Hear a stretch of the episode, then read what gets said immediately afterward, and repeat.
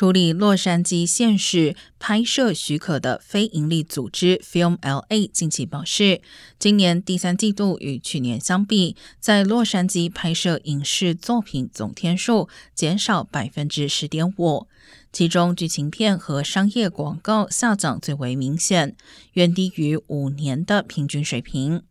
同时，自去年第二季度疫情后恢复生产以来，电视剧拍摄天数首次出现下降。